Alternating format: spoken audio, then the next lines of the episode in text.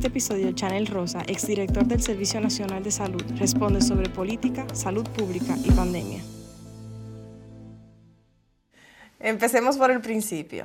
¿De dónde viene Chanel Rosa?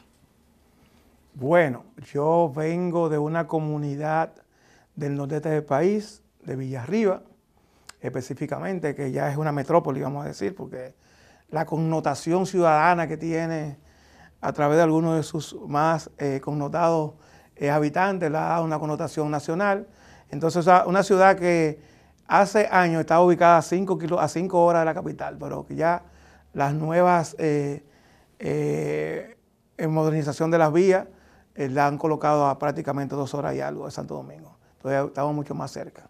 Entonces, allá yo viví los primeros 14 años de mi vida y luego vinimos aquí a la capital, Santo Domingo. ¿Y qué hacían tus padres? Mi mamá era profesora. Eh, si yo digo profesora, quizá digo muy poco. Era, mi mamá era muchas cosas. Mi papá era comerciante, tenía también propiedades agrícolas, eh, cacao y coco sobre todo. Entonces nosotros vivíamos en ese, en ese ambiente, vamos a decir. ¿Tú estás consciente de cuán bien valorado estás al margen de las simpatías partidarias? No sé, que yo no, ¿cómo te digo? Eh, hay gente que sí, que me presa, se presa, pero yo no, yo siempre creo que uno está en deuda con los demás, Carolina. No importa la valoración que la gente tenga. Y además, no creerse que esa valoración es permanente. Esa valoración también tú tienes que, que tener una conducta que la respalde, que esa conducta debe ser, eh, eso sí debe ser permanente, cotidiana, diaria.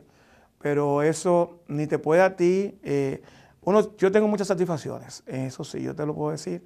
Sobre todo estos meses que yo ya no soy servidor público, yo camino, eh, he caminado una gran parte del país y o hay muchos lugares. Y casi siempre alguien me recuerda con un hecho con cariño, eh, pero eso es parte de la vida, o sea, son una cosa tampoco que yo lo creo, ni lo merezco todavía, porque a mí no le faltan muchas cosas por hacer por lo demás.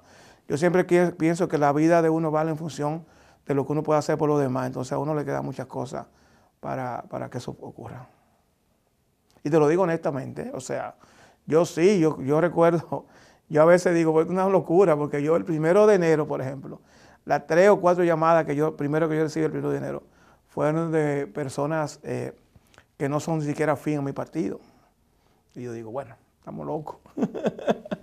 Yo creo que se hace evidente que personas del partido de gobierno, que son contrarios a tu partido, han expresado públicamente eh, sentir afinidad eh, con, contigo. Igual pasa con personas de la judicatura, eh, pasa con personas de la sociedad civil. ¿A qué podría atribuirse que contrario a, la polarización y a la animosidad que por lo general se ve en ese tipo, sobre todo cuando se desempeñan ese tipo de roles que has desempeñado desde la función pública, eso no haya sucedido en tu caso?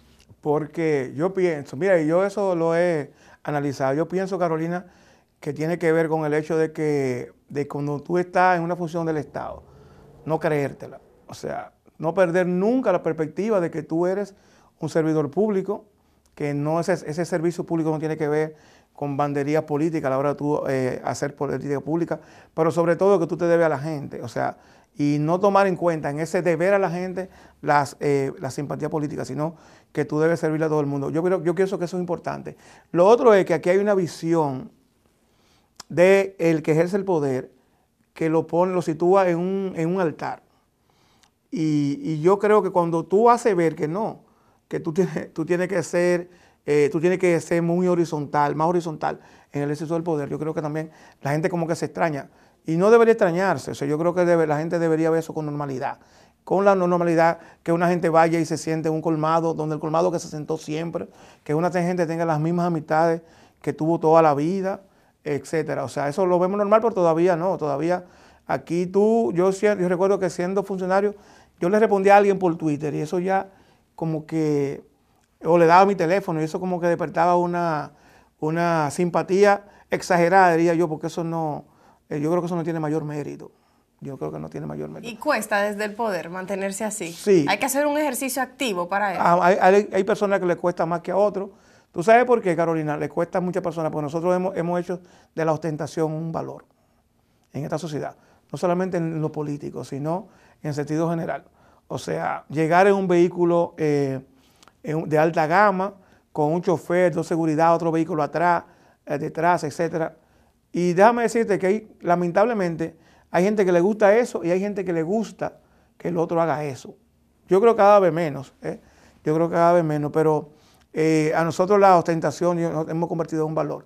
Entonces, cuando tú te desprendes de ese tema como un valor, como algo importante que, no es esencial, yo pienso que hay también una, una, parte de la sociedad que eso lo valora. Que eso lo valora y que tú tienes que ser como tú eres. Eso de ser como tú eres tiene un costo también, porque ser como tú eres significa expresar en muchos casos lo que tú piensas. Y nosotros eh, en esta sociedad no se permite mucho la, eh, la disrupción, no se permite mucho eh, la disensión. O sea, aquí disentir es un problema muy, eh, casi se confunde, aquí disentir se confunde con la, lealtad. De lealtad. ¿De qué formas notas eso? Porque cuando hay líneas oficiales, sea en la política, sea en las organizaciones de trabajo, sea en cualquier elemento, hasta en una junta de vecinos, cuando tú expresas una opinión que no, que disiente de lo que son las líneas, lo que yo llamo líneas oficiales, entonces todo el mundo te cuestiona. Y a veces lo que tú estás diciendo, cuando tú expresas eso, es el sentimiento de mucha gente que no se atreve a ejercer ese derecho a disentir. Y yo creo que, esta sociedad cada vez menos debe tener el, el, perder el miedo al poder, a los poderes. Porque aquí nosotros no solamente el poder político, aquí también los poderes fácticos, o sea, eh, el poder, los poderes en sentido amplio.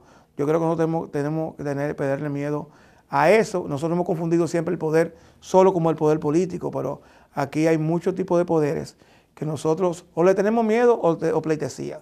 O sea que se parece bastante al, miedo. Yo quiero que hablemos de los poderes económicos, sobre todo eh, más adelante en la entrevista, pero te quería preguntar, en tu gobierno y en tu partido, ¿te ha costado disentir?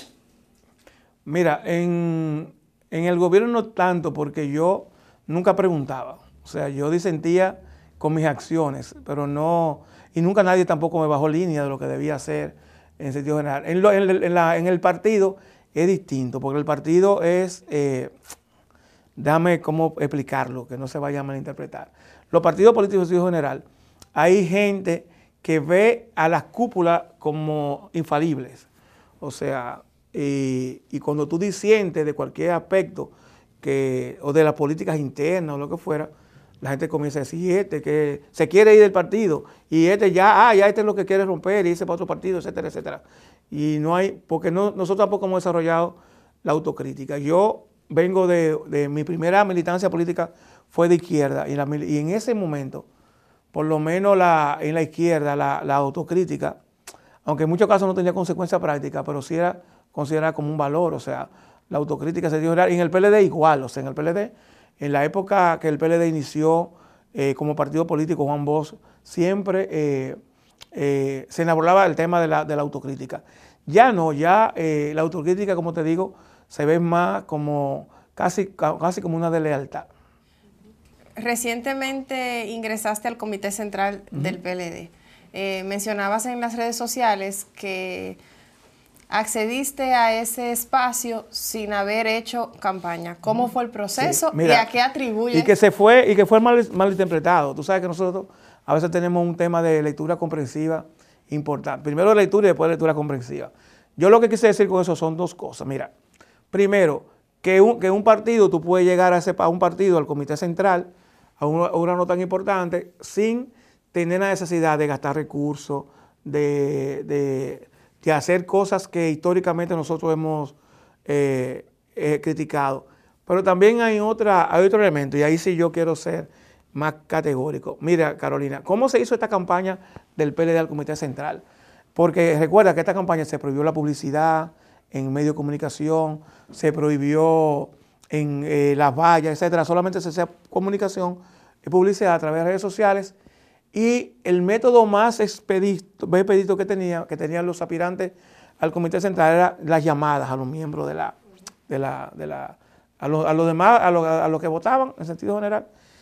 Yo soy muy tímido en ese sentido, pero además a mí me costaba mucho llamar, primero, llamar a alguien para que votara por mí. O sea, yo como que eso, como que no, yo no sé, o sea, ¿y por qué? Yo, Juan Boda dijo una vez, la única persona en el mundo que yo le pido que vote por mí es a Cayetano Rodríguez del Prado. Lo recuerdo como ahora. O sea, pero además, mire, en las posiciones que yo he estado, yo si, si se quiere, yo intervine con muchas personas apoyándolo en muchas cosas, no quiero decir ayudándolo, apoyándolo con, problemas que tenía, que resolviéndolo un tema. Y a mí me costaba a toda esa persona llamarla, porque yo, entendía que le estaba pasando factura, y yo eso no lo hago. Entonces la gente me decía, pero usted no me llamó, si yo sé que usted me llama, yo he votado por usted, que sé cuándo. Y yo, y la gente lo, y mucha gente lo veía como un gesto de altanería, pero no es eso. Lo que pasa es que yo no, eh, yo no paso factura ni en política ni en nada. Trato no, de no hacer eso. Y eso yo lo veía como, si yo te nombré tu hijo en alguna oportunidad, déjame yo llamarte ahora para que tú votes por mí porque yo te llame tu hijo. Entonces no.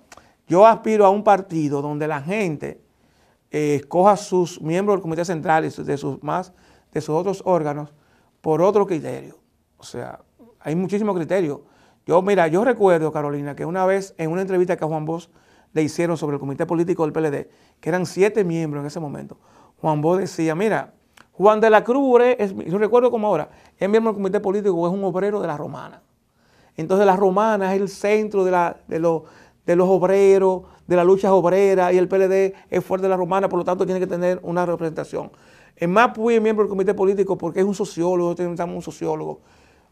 Eh, Vicente Bengoa es miembro del comité político porque es un economista, etc. Y así fue Nercia representa a la mujer, etc. Así fue describiendo cada uno de los roles, pero siempre esa visión, y eso yo siempre lo tuve presente, de no de vincular el comité político también con la sociedad, con la sociedad. A partir de hace, y hace mucho tiempo yo decía, el PLD cuando coge sus órganos casi general, y no es ahora, desde hace muchos años no mira a la sociedad. Y te lo voy a, poner con dos ejemplos, eh, con personas, con nombre inclusive. Minuta Mare Virabal fue durante mucho tiempo la candidata, la diputada más votada del PLD y la candidata eh, de la, la, circunscripción, la poderosa circunscripción 1 del Distrito Nacional. Minú nunca fue, además con una proyección fuera del partido, además del trabajo partidario, y nunca fue considerada miembro del PLD, porque, porque obedece a eso el PLD. Eh, obedece mucho a la nomenclatura del partido, a que tú tengas esos vínculos, que, es otra visión. O sea, yo no digo que esté mal ni bien, es otra visión. Y el otro caso es el caso Francisco Domínguez Brito. Francisco Domínguez Brito, durante tres veces falló ingresar miembro, y hasta que el Comité Central no se amplió casi para que él ingresara, no ingresó, que ahora resultó ser el miembro más votado. Te lo digo en un momento que Francisco Domínguez Brito tenía una aceptación importante en la población dominicana, fuera del partido, que para el partido tenerlo, eh, tomarlo en cuenta era importante porque mandaba el mensaje de que nosotros le estamos haciendo caso a lo que la sociedad opina.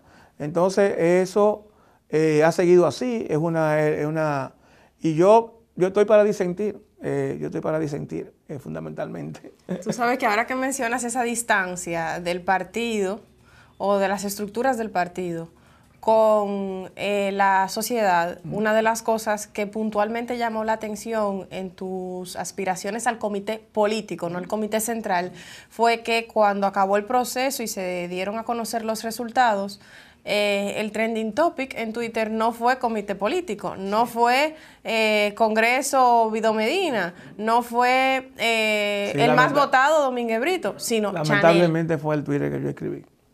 Sí, y lo que les, yo ese Twitter, mira, lo que, lo que daba una información. Eh, no fue considerado, el PLD consideró que yo no, eh, yo no podía ser parte de su comité político. Era eso, una información sin juicio de valor y sin nada. Eh, por, bueno, a eso se le dio múltiples interpretaciones a ese tweet. Pero el trending topic no es un tweet, el trending topic es una palabra. Y esa palabra era Chanel. Es decir, generó mayor comentario por lo menos en esa red social, por parte de la sociedad, parte de la sociedad que usa la red social, que sabemos que ese no es el mundo completo, pero eh, es algún tipo de indicador. La palabra Chanel, más no las palabras comité político, las, los nombres de los más votados. Entonces, podría mostrar una desconexión entre esos temas que se presentan en algunas redes sociales y lo que decide el partido. ¿Qué se necesitaba para que Chanel Rosa, con la simpatía con la que cuenta, llegase no solo al comité central, sino al comité político? bueno, eh, yo no sé, la verdad, Carolina, te lo digo que no sé. Eh, la gente apela mucho al trabajo. Yo, yo decía, antes de, hablando con unos compañeros, yo decía, ¿cuáles son los criterios que vamos a tener para elegir los mismos comités políticos?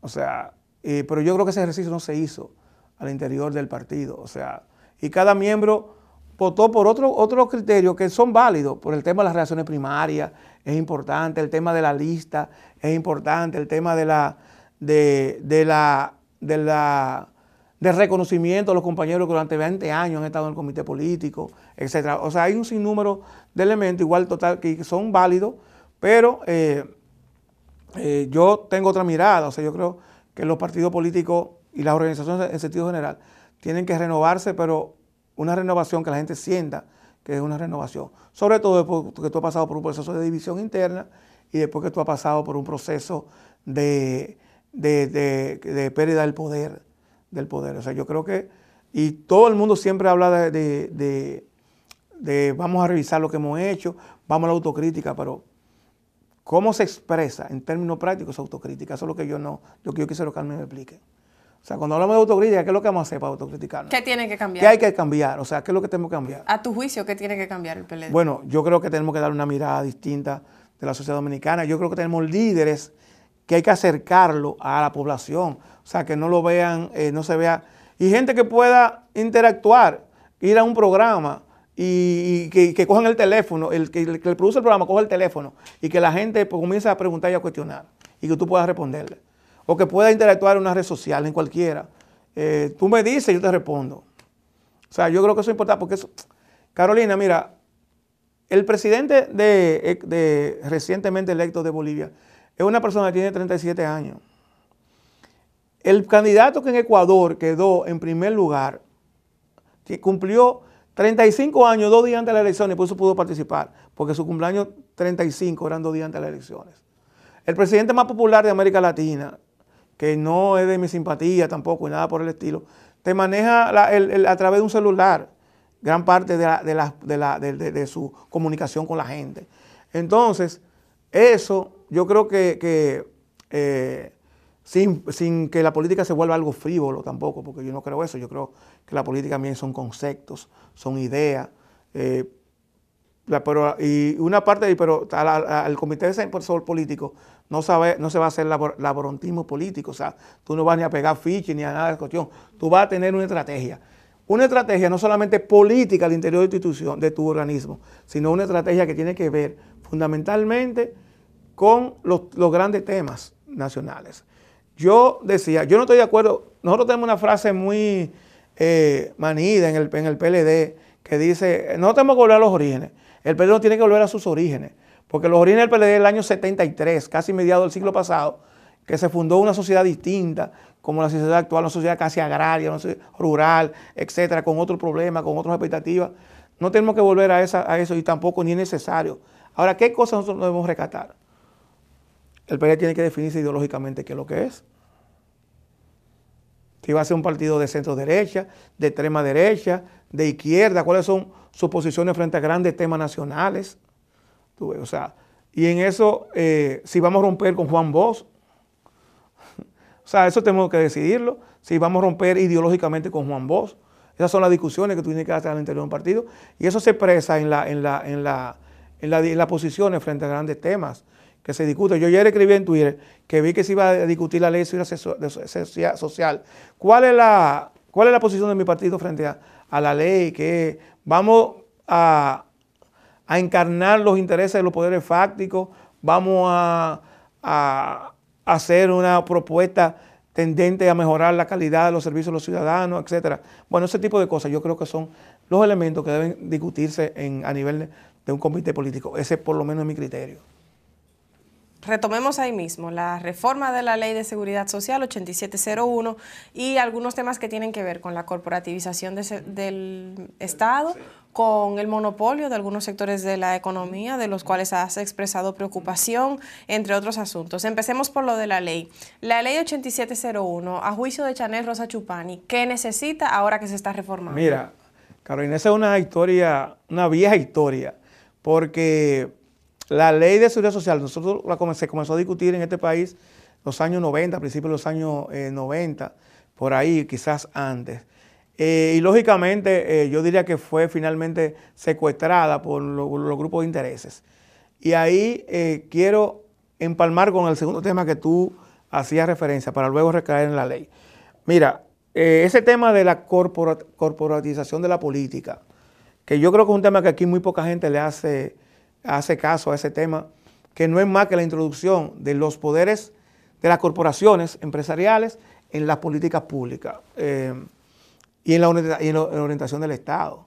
Y que tiene diferencia. Yo recuerdo que este es un tema que yo lo discutí mucho, lo discutíamos mucho hace un tiempo con Pavel y Isa con, y con otras personas, con Carlos, con Carlos Pimentel, siempre lo discutíamos. El tema de la, por ejemplo, y, y, hablamos de ciertos elementos por ejemplo, la puerta giratoria, que no es más que una gente que hoy está dirigiendo una, una ARS, por decirte algo, y pasado mañana pasa a regular el mercado de las ARS, el sector de las ARS. Ese tipo de cosas. Yo creo, eso la gente no, lo ve como un problema, pero sí es un problema, Carolina. ¿Sabe por qué? Porque el Estado Dominicano cada vez se ha vuelto más regulador. Hace 20 años aquí habían dos superintendencias, seguro y, y banco. Hoy tenemos valores, pensiones, salud, Indotel y muchísimas instituciones que regulan. Y cuando tú no regulas ese, sector, tú de ahí a caer al, capitalismo salvaje, como lo llaman, solamente hay un paso. Entonces, mira, todo el mundo está de acuerdo con la, reforma de la ley.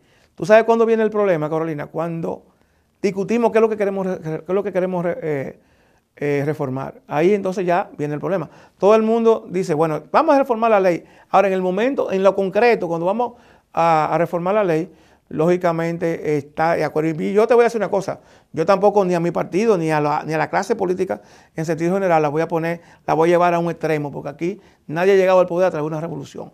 Yo sé que hay que hacer concesiones, o sea, tampoco lo que yo estoy diciendo no es que no vayamos a otro extremo. Ahora, que esas concesiones que podamos hacer no atenten contra los derechos de la gente, es todo, es todo. Entonces nosotros hemos establecido muchas, algunas políticas públicas que lo hacemos... Eh, coartando los derechos de la gente, o sea...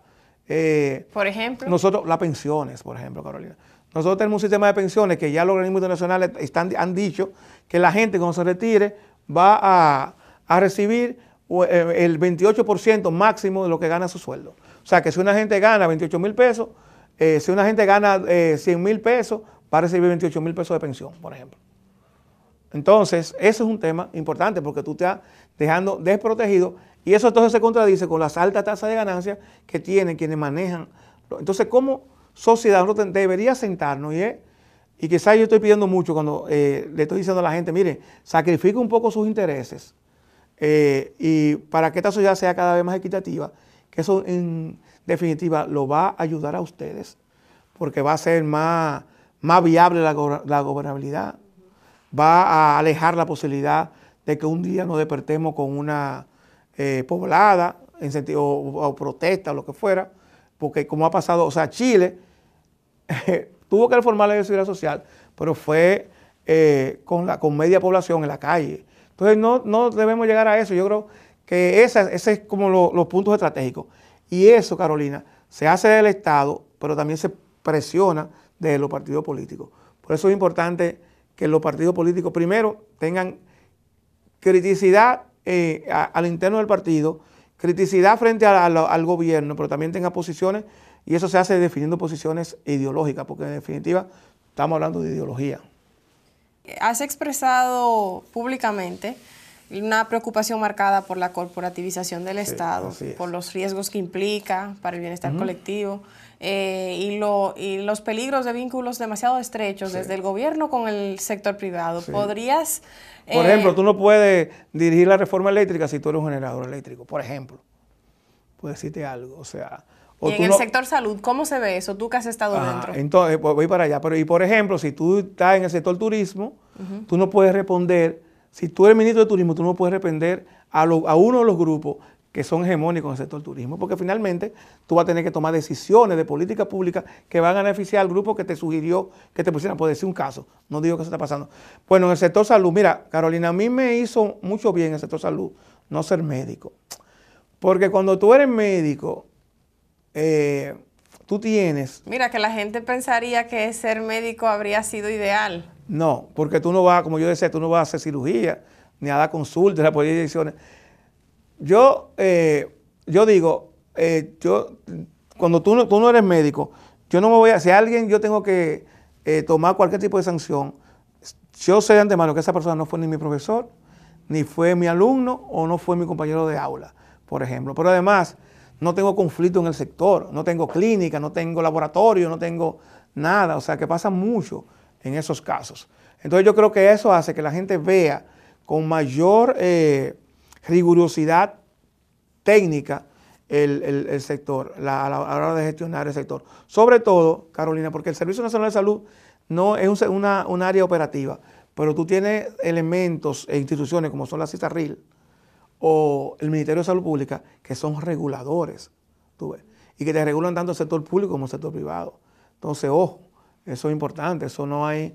Eh, yo te digo a ti, yo, yo siempre he dicho el Ministerio de Salud, aquí hay unos temas que el Ministerio, históricamente, no estoy diciendo ahora, ni mucho menos, y hago una autocrítica a mi gobierno. Hay temas que nunca se tocan. El tema, por ejemplo, te voy a poner un caso, el tema de la regulación de los medicamentos, que no, lo, no se hizo en países socialistas. Tú tienes países tan, eh, que no son socialistas, tan otro extremo como Colombia. Colombia tiene un sistema de regulación que lo llaman precios de referencia. Y es que esto, este listado de medicamentos tú no lo puedes vender por encima de este precio. Si usted quiere vender por ahí, dedíquese a otra cosa, pero mire, son los precios que usted tiene que vender esos medicamentos. Y era eso. Y cuando aquí intentamos hacer eso, Carolina, la acusación que nos hicieron a nosotros, éramos que estábamos... ¿La acusación que le hicieron a ustedes? Era el sector farmacéutico, una parte del sector farmacéutico era que estábamos tratando de implementar un sistema castro-chavista. Esa fue la reacción. Y lógicamente, eso te... Porque además, Carolina, la sociedad civil es poco sensible a ese tipo de temas. La sociedad civil es aquí, la sociedad civil organizada, ha sido más sensible a temas eh, electorales de carácter político en sentido general, pero los temas sociales, nosotros, eh, uno se queda solo. Entonces, si al interior del gobierno, quienes tienen las decisiones ven que no hay una presión a lo externo del gobierno, dice, bueno, este está solo. Yo no voy a jugar capital político por, por dos gente, que lo que están a, dos o tres gente que, lo que, que nadie más lo respalda. Entonces también es una queja que yo tengo. Eh, una queja no, sino, eh, eh, lo, digo siempre con cierto dolor, que tú no encuentras en muchos casos. Y del poder, cuando un funcionario, mira, cuando un funcionario trata de aplicar una política del poder que coincide o tú consideras que es importante para la sociedad, aunque tú estés en la oposición, es importante apoyarlo. Es importante apoyarlo porque eh, en definitiva, son políticas que van a perdurar y va a ser, van a pasar eh, el periodo de gobierno de, ese, partido. Y si van a ser más inclusiva la sociedad, más equitativa, más solidaria, bueno, de eso se trata, no de quien lo haga, sino de hacerlo. Chanel, el 28 de febrero tuiteabas que veías con preocupación la monopolización de algunas áreas de la economía y ponías como ejemplo el sector farmacia. Eso es lo que, por ejemplo, eso se desprende un poco de lo que te decía anteriormente. Son problemas que la sociedad no lo ve hasta que no te explotan. Pero las farmacias, por ejemplo, las pequeñas farmacias han desaparecido.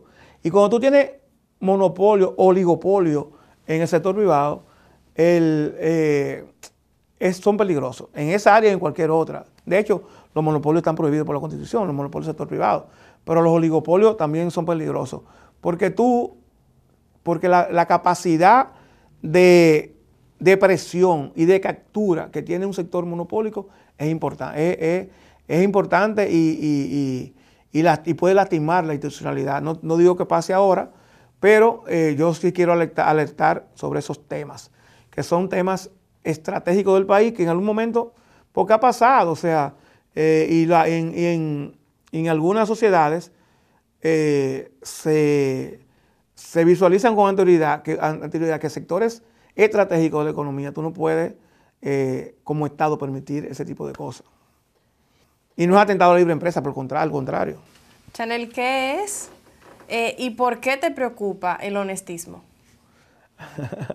Mira, el honestismo fue una frase que creo que Martín, Martín, el periodista argentino, bueno, se me, eh, eh, argentino, sí, Martín no recuerdo el apellido, la, la, hizo famosa hace un tiempo.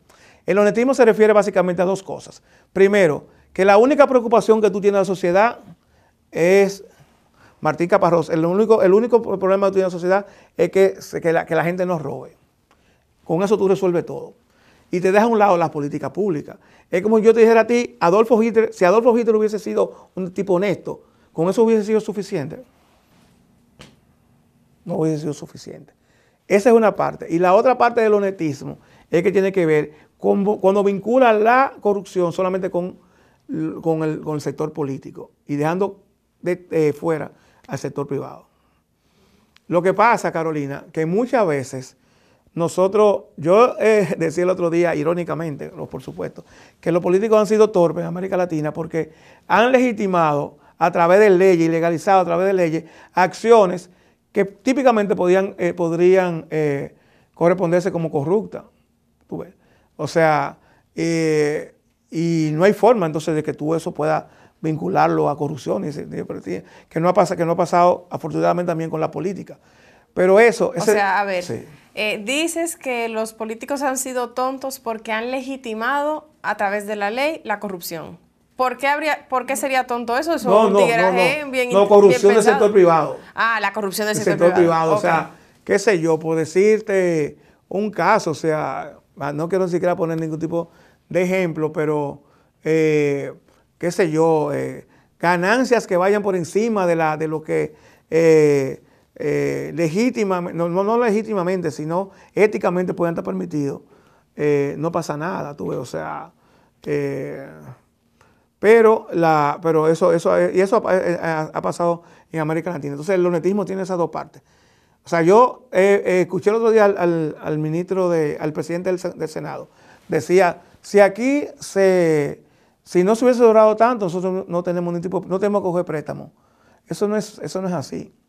Eso no es así porque las economías subdesarrolladas, aunque tú nos robes, por eso somos subdesarrollados, no es el, no es el robo. Y no quiero hacer una apología de la corrupción, yo creo que no, no es eso. No es eso, es que nosotros solamente veamos como problema el tema de la corrupción y no también otras políticas públicas otra política pública. O sea, eh, yo no quiero eh, un muro en la frontera, o sea, ¿tú entiendes? Eso no tiene que ver con corrupción. Eh, por ejemplo, o sea, yo no quiero que haya política de odio, yo no quiero política discriminatoria, yo no quiero, yo quiero que haya una política social más inclusiva, yo creo que la gente no tenga miedo de decir que sea homosexual, que sea lesbiana, yo, ese tipo de sociedad yo no lo quiero. Y eso no tiene que ver necesariamente con, eso no tiene que ver con corrupción. O sea, hay otros temas que tienen que ver con que la sociedad sea también una sociedad desarrollada, una sociedad más inclusiva, más eh, solidaria, más equitativa, y eso se a través de políticas públicas, no necesariamente a través de, la disminución de la corrupción. Como te decía, tú puedes eliminar la corrupción y eso necesariamente no te garantiza que la sociedad sea mejor.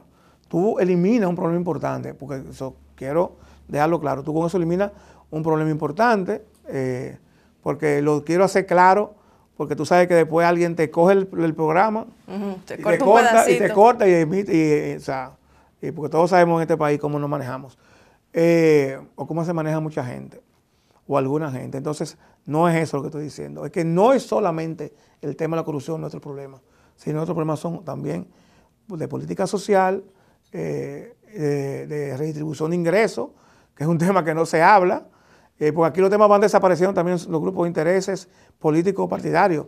Eh, eh, el tema de la redistribución de ingresos es un tema que es clave para que esta sociedad mejore.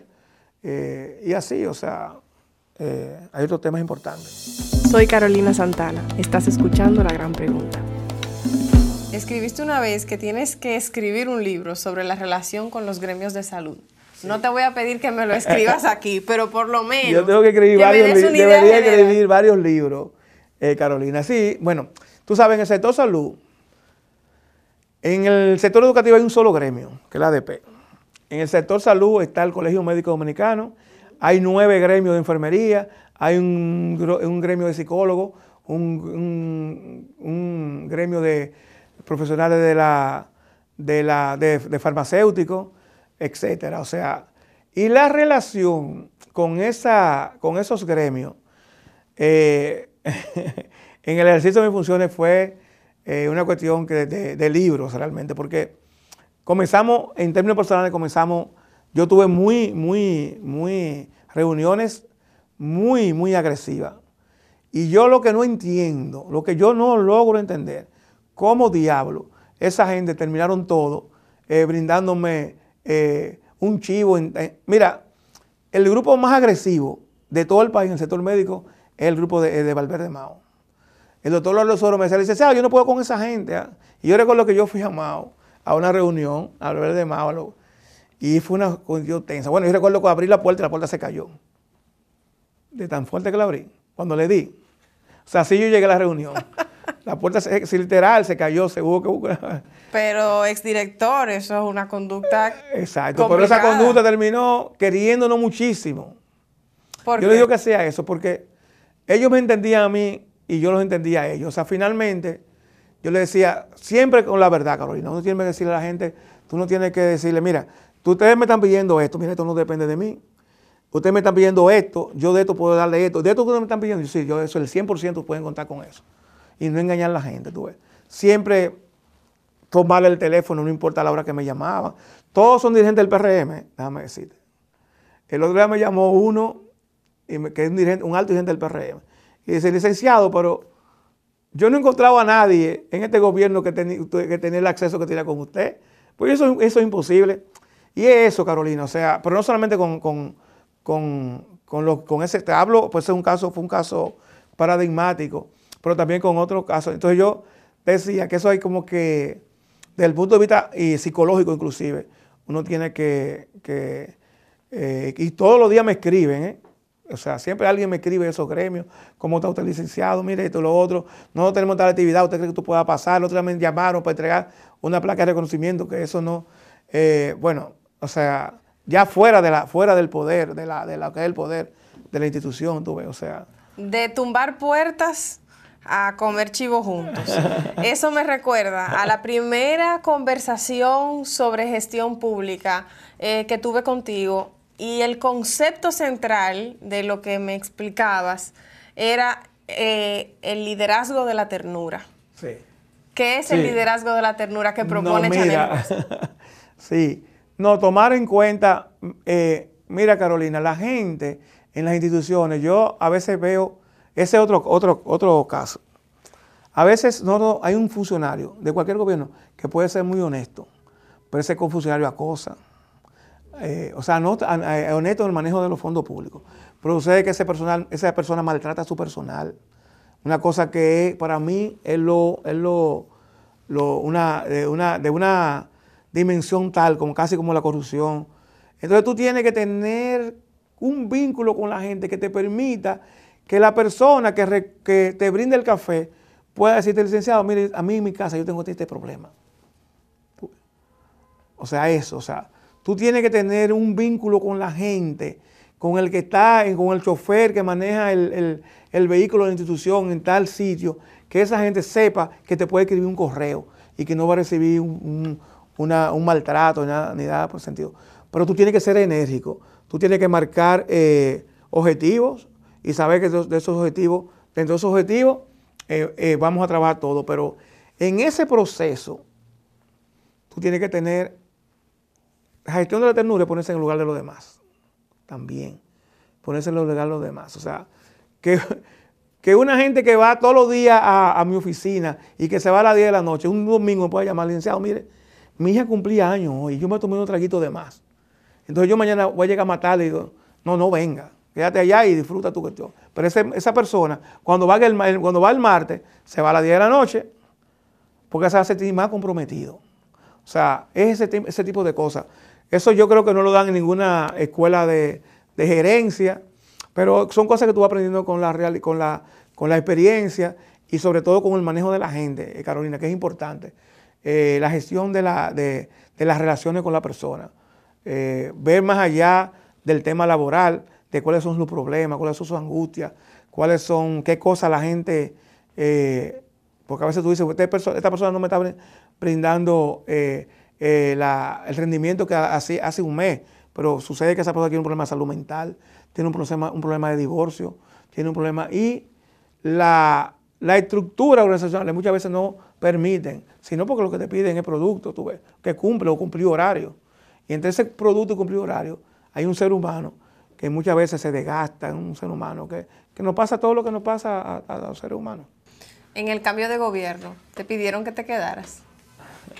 Hubo insinuaciones. Bueno, de hecho, lo que aceleró mi renuncia, recuerda que yo renuncié a mucho antes de la, de la, del gobierno asumir, el nuevo gobierno, era que yo sentía que había mucha presión para que yo me quedara. Y yo temía que esa presión se fuera a ser interpretada como una insinuación de mi parte. Yo siempre tuve claro que el gobierno necesitaba ese empleo, ese trabajo para, la, para, la, para desarrollar su política pública. Sí, hubo gente que sí, que me dijo que, eh, que me quedara un par de meses a ver lo que pasaba y después pero no, yo, es un cargo muy visible también, además del punto de vista político, y no, y yo no creo que me iba a sentir cómodo, no porque fuera otro gobierno, sino porque yo eh, pensaba que estaba eh, en ese caso ejerciendo una función que el partido de gobierno necesitaba para uno de sus miembros. Hablemos del manejo del COVID. A tu juicio, ¿cómo maneja el actual gobierno el tema de la pandemia? Sí, mira, yo, eh, el otro día alguien me preguntó esa, me hizo esa pregunta. Yo, primero, yo soy muy malo, eh, Carolina, evaluando a los demás. Malo quiero decir en la cultura de evaluación que tenemos en la política nuestra, que es eh, que todo el que hace lo, de, todo lo que yo hago está bien y lo que hace los demás está mal. Cuando yo evalúo en política pública, incluso en términos personales, yo siempre pregunto, ¿qué yo haría en lugar del otro? Este gobierno, hay dos cosas. Primero, la, continuó, continuó muchas cosas del gobierno pasado. Y tenía que hacerlo porque son las políticas públicas que se han ejecutado en todas partes del mundo. Obligar, obligar el uso de la mascarilla, obligar a la, al distanciamiento social, eh, restricciones de horario, etcétera.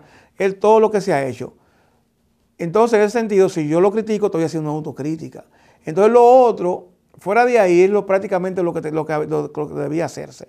Eh, yo creo que en algún momento se cometieron errores, como, como se puede haber cometido en el gobierno pasado también, sobre todo cuando se estableció un horario y se dejó una hora para que la gente llegara a su casa. Tú recuerdas que ese fue un tema bien difícil, porque cuando se cerró el metro y, la, y el transporte público y la gente entonces no encontraba cómo llegar.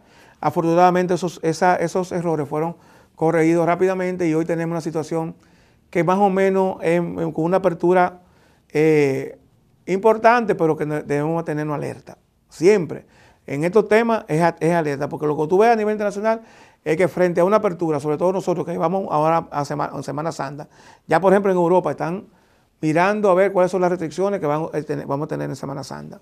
Recuerda que la, segunda ola fuerte de nosotros ocurrió en Navidad. Entonces, a pesar de que vamos avanzando muy bien en el tema de vacunas, etcétera, y lo otro también, que todo esto depende, en el año pasado y en este, mucho de la conducta individual, Carolina. O sea, mucho depende. esa, el gobierno, el Estado puede hacer muchas cosas, pero en definitiva, eh, tú no puedes controlar que 10 gente se reúnan en una casa. ¿No entiendes? Eso no, y que no, y que ninguno tenga tapa, eh, tenga mascarilla, etcétera. O sea, que, pero en sentido general yo creo que, ha habido una continuación de Estado.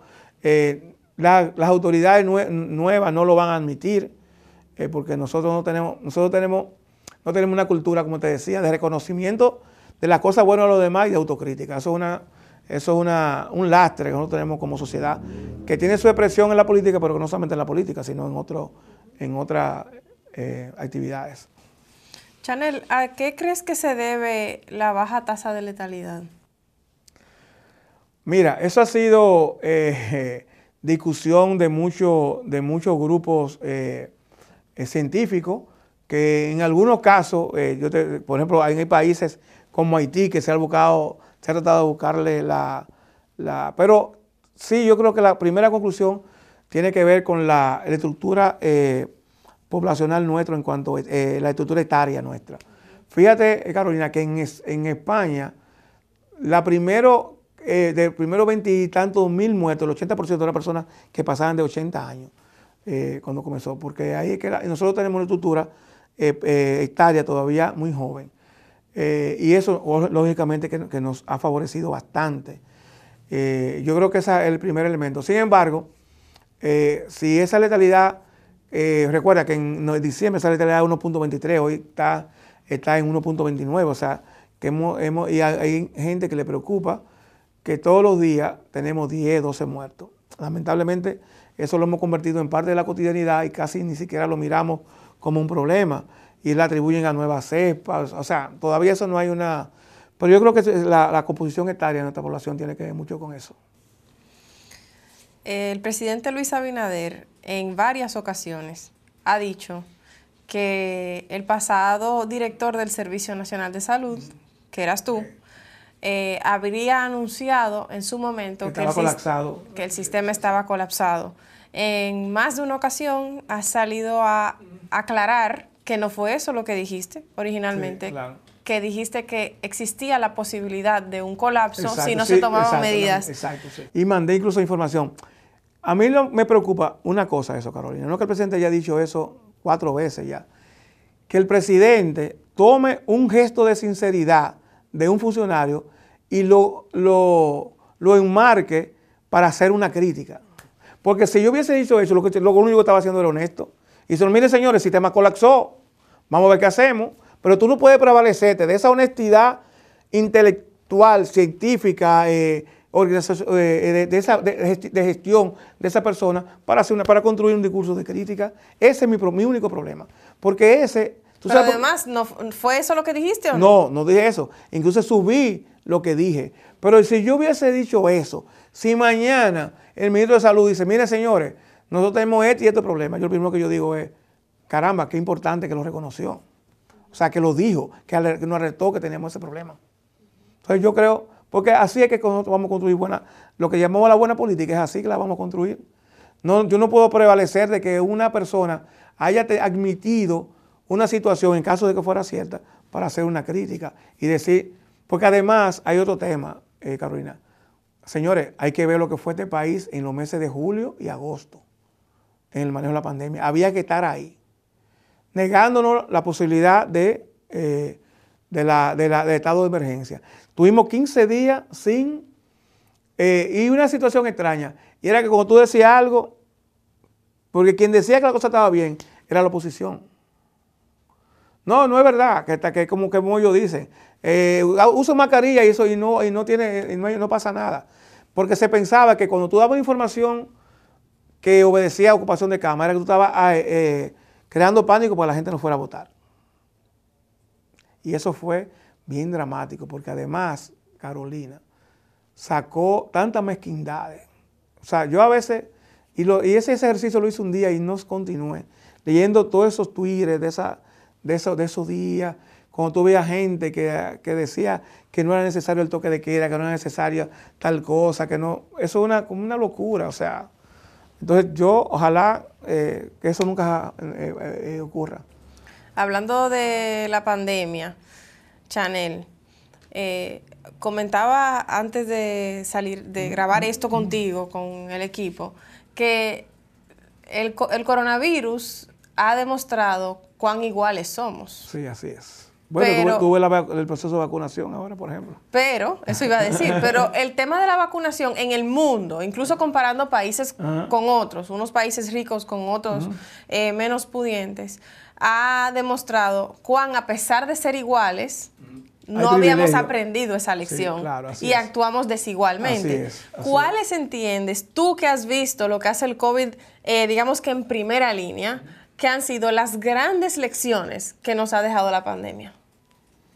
Si tú me hubieses esa pregunta en abril, yo te paso una hora diciendo eh, cuáles fueron las lecciones. Ahora ya yo no estoy tan seguro que no haya dejado varias lecciones, sobre todo con lo que estamos viendo ahora en el tema de, la, de, la, de, la, de los privilegios en la, en la vacuna, etcétera. Pero sí, yo creo que hay algunas eh, lecciones importantes. Eh, no, bueno, nos mostró algo que todos sabíamos, que el mundo es una aldea global.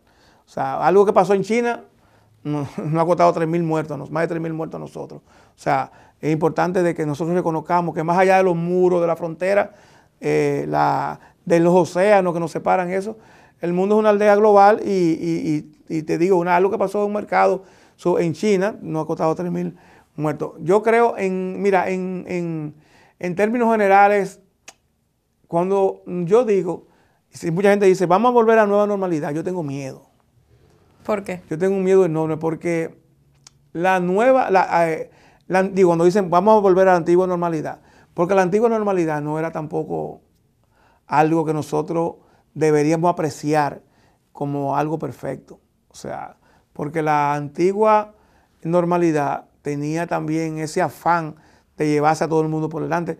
Yo sí pensé que a partir de ahora la gente iba a ser mucho más humilde porque nos hicimos tan vulnerables, nos hemos hecho tan vulnerables, Carolina.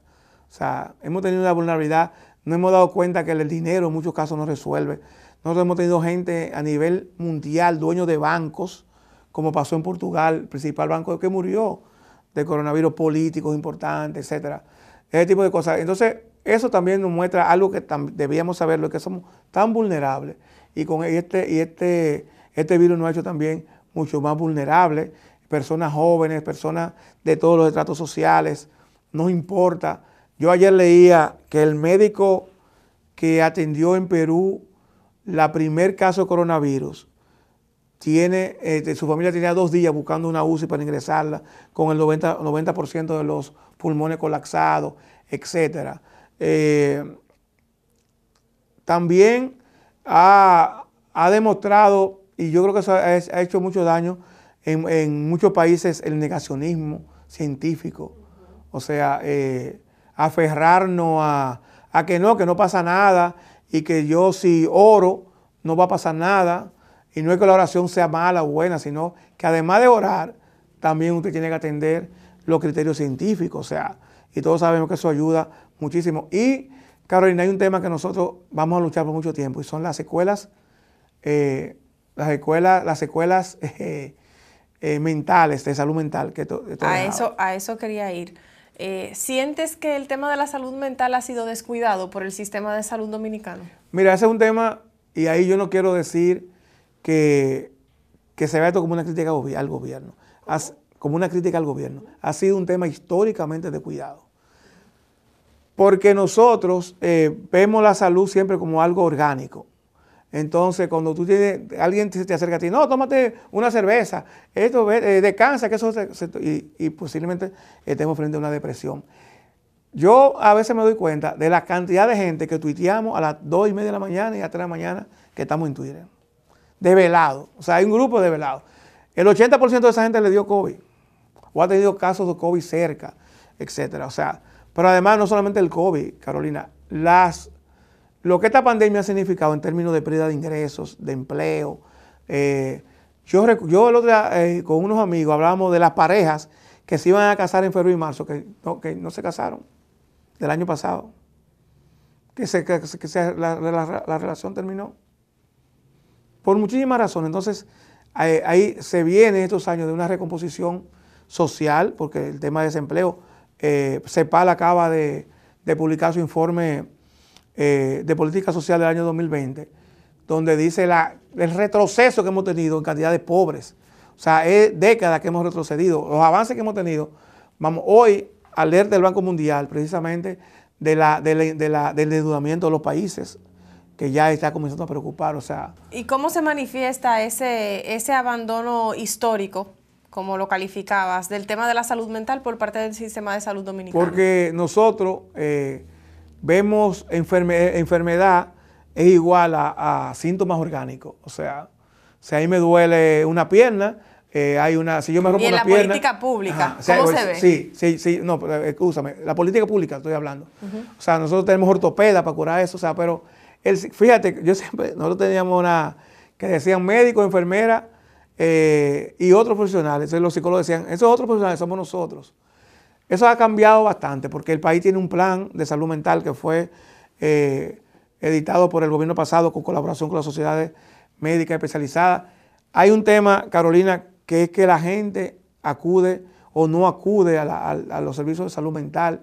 Eh, Entonces, yo creo que también se necesita mucho más educación, eh, porque nosotros tenemos una tasa de, suicidio también importante y, y, se requiere de parte del Estado, yo creo que sí, que esta es una oportunidad, y tú hablabas de eso, de las enseñanzas, una, una que nos deja el COVID, de para nosotros reencauzar las políticas públicas en el ámbito de salud mental. Yo creo que eso es fundamental. Pero también que haya conciencia en la ciudadanía, tú sabes, de, o que se crea esa conciencia, porque... Chanel, cuando entrevistamos al pasado ministro de Salud Pública, Rafael Sánchez Cárdenas, le preguntábamos que por qué no había sido posible la red de atención primaria en el país. Eh, y entre líneas nos dejó entrever que había muchos sectores opuestos, que hay poderes de hecho o poderes económicos que, que no permiten que eso se abra paso. Así es. ¿Qué es lo que pasa concretamente que no logramos algo tan necesario para el sistema de salud? Mira, hay dos temas ahí. Uno, la atención primaria del sector privado choca con los intereses de dos sectores. Uno, el colegio médico, porque recuerda que el colegio médico está constituido fundamentalmente por médicos especialistas. Por lo tanto, ellos ven como una amenaza que una persona pueda resolver su problema en un centro de atención primaria con un médico familiar, que también es un especialista. Y el otro gran sector que se opone es el sector de clínica privada. Lo lamentable de eso, y, eso un poco vuelve a lo que te decía anteriormente, que el Estado Dominicano no haya resuelto ese problema por atender los intereses de la, los intereses, esos, intereses de esos sectores. El otro tema ya es el tema de la, en el sector público, que ahí no hay excusa para eso. Y te lo digo casi como una autocrítica. Y tiene que ver, Carolina, porque nosotros lo que, lo que deciden en la política pública tienen una visión muy eh, centrada en los hospitales, muy hospitalocéntrica, como le llaman. Entonces, fíjate que siempre hablamos de, construcción de hospitales, reparación de hospitales, etc. Y dejamos de lado todo el tema de atención primaria, que en este momento fue clave no tener una red de atención primaria que pudiera darle seguimiento a los casos, que pudiera ser más, más eh, no, no, esperar que la gente se enferme, sino actuar preventivamente, no actuar reactivamente, sino preventivamente para que, y eso no tiene no solamente con el tema del COVID, sino con el tema importante, pero ahí siempre ha habido una, vamos a decir, una eh, discusión entre los técnicos de los partidos, y te lo digo de los dos partidos, pasaba en el PRD, me imagino que pasa igual en el PRM, y los políticos que toman la decisión. O sea, que nunca pudimos convencer de la importancia de la atención primaria. Eh, se nos agota el tiempo, pero no quisiera eh, hacer esta entrevista y no abordar el tema de la salud de las mujeres contigo. Eh, mortalidad materna. Literalmente te voy a enumerar algunos temas y me cuentas brevemente. Mortalidad materna y neonatal, la tasa de cesárea más alta del mundo y las tres causales. Sí, mira. Bueno, primero, mortalidad materna y neonatal fue el gran, como el, punto donde nosotros nos centramos en eso. La gente cree que yo pasé cinco años en el servicio. Yo llegué en febrero de 2018 y salí en agosto de 2020. O sea, y además un año electoral y un año de COVID. Pero el año 10, nosotros nos preparamos de todo el año 18. El año 19, nosotros logramos la reducción más importante, tanto en mortalidad materna como en mortalidad neonatal en el sector público. Tanto así que ese año murieron más mujeres en el sector privado, que igualmente lamentable que en el sector público. Entonces es un tema, eh, si tú me preguntas, yo siempre tenía una discusión con los médicos. Yo decía, yo me metía a los hospitales a discutir ese tema. Yo decía, señores, se mueren porque son pobres. O sea, si no fueran pobres, no, la mortalidad no fuera tan alta. Entonces es un tema pendiente. El tema de cesárea, eh, bueno, eso eh, ha, habido, una reducción mínima en el sector privado, público, pero todavía en el sector privado. Porque eso que tú señalas ahí, ese indicador, es porque nosotros tenemos en el sector privado casi el 90% de los partos son a través de cesárea. En el sector público un 55%. Entonces, eso hace, eso, como tú lo vinculas los dos, pero lógicamente eso también es una aberración, aunque hay especialistas que lo, que lo justifican, dicen que las mujeres... Lo que pasa es que con la, con la cesárea, Carolina, hay otro componente. Primero, eh, hay más riesgo, hay más riesgo de ir una infección porque tú pasas más tiempo en el hospital, la posibilidad de, un, parto por, vaginal, la mujer se va rápidamente, está en su casa ya al otro día o en la tarde, por, por eh, si a través de, cesárea, eh, eh, es más complicado. Y lo otro, el tema finalmente de las tres causales. Bueno, yo eh, siempre cuando ejercí funciones públicas siempre estuve de acuerdo en esa posición. Yo creo que los partidos políticos le debemos eso a las mujeres dominicanas. La aprobación, y, señores, que, que, se apruebe dentro del Código Penal, porque si lo dejamos para una ley especial, pero ellos saben que no se va a aprobar nunca, que como, ha pasado en otras cosas, que lo dejamos para después. Mira, aquí lo que son la transición. Ah, no, que esto es una transición, siempre son eternas. Nosotros no tenemos transiciones eternas. Si lo dejamos para eso, señores, no, yo, no hay razón para que nosotros, con los partidos políticos no hayamos, no, se hayan, no hayan aprobado eso. Pero si el PRD está, el PRM está de acuerdo, el PLD está de acuerdo, si los grandes partidos están de acuerdo, si la gente, si los partidos fue por, lo que la gente votó y están de acuerdo, ¿por qué no se aprueba? ¿Qué es lo que pasa? Que eso, sobreestimamos el poder de las iglesias también. Eso, eso, eso, no, eso no es así, tan como, como, como se, quiere vender. Entonces, Carolina, yo, eh, como lo escribí recientemente, todo mi apoyo a la, aprobación de las tres causales, eh, que, es un, importante, eh, que en muchos casos no se aprueba por un tema de hipocresía, esa hipocresía social que muchas veces domina nuestras opiniones y nuestras decisiones. Entonces, en ese sentido, todo mi apoyo a, a las mujeres dominicanas. Terminamos estas entrevistas haciendo dos preguntas sobre el futuro. La primera, ¿qué haces hoy por un mejor mañana? Yo, eh, mira, te voy a hablar primero en términos personal. Yo estoy esta semana inscribiéndome en una maestría de ciencia política y política pública, en una maestría virtual que la hago, eh, la voy a hacer en una universidad española. Eh, y eso yo creo, como siempre, pienso usarla también que me sirva para causas sociales. Y lo otro es donde la vida, Carolina, te da espacios donde tú puedes hacer siempre algo por los demás. En Twitter nosotros resolvemos muchísimas cosas que tú no te imaginas, apelando a la gente, eh, etcétera. Pero también en el, diario, en la cotidianidad, a través de, una organización social, a través de una junta de vecinos, resolver problemas. Siempre la vida nos va a brindar un espacio para ser solidario con los demás. Pues como te decía inicialmente, la vida de uno no tiene mucho sentido, sino a través de la vida de los demás. ¿Cómo te imaginas el futuro? El futuro es hoy, como decía, como acaba, acaba de, plagiar Aznar, pero que se dijo hace tiempo, Domitila en, Bolivia. Yo creo que el futuro es una construcción de las cosas que vamos haciendo hoy. O sea, hoy nosotros tenemos que seguir construyendo el futuro. Porque de lo contrario, eh, si se lo damos al azar, la cosa no va a ir bien. Yo espero por las futuras generaciones eh, que, la, que el futuro sea eh, eh, que esté constituido con sociedades más equitativas, donde la gente tenga la posibilidad de ser feliz. Porque la política y la vida se trata de eso, de que la gente sea feliz sin daños a terceros. Gracias, Janet. A ti. Acabas de escuchar la gran pregunta.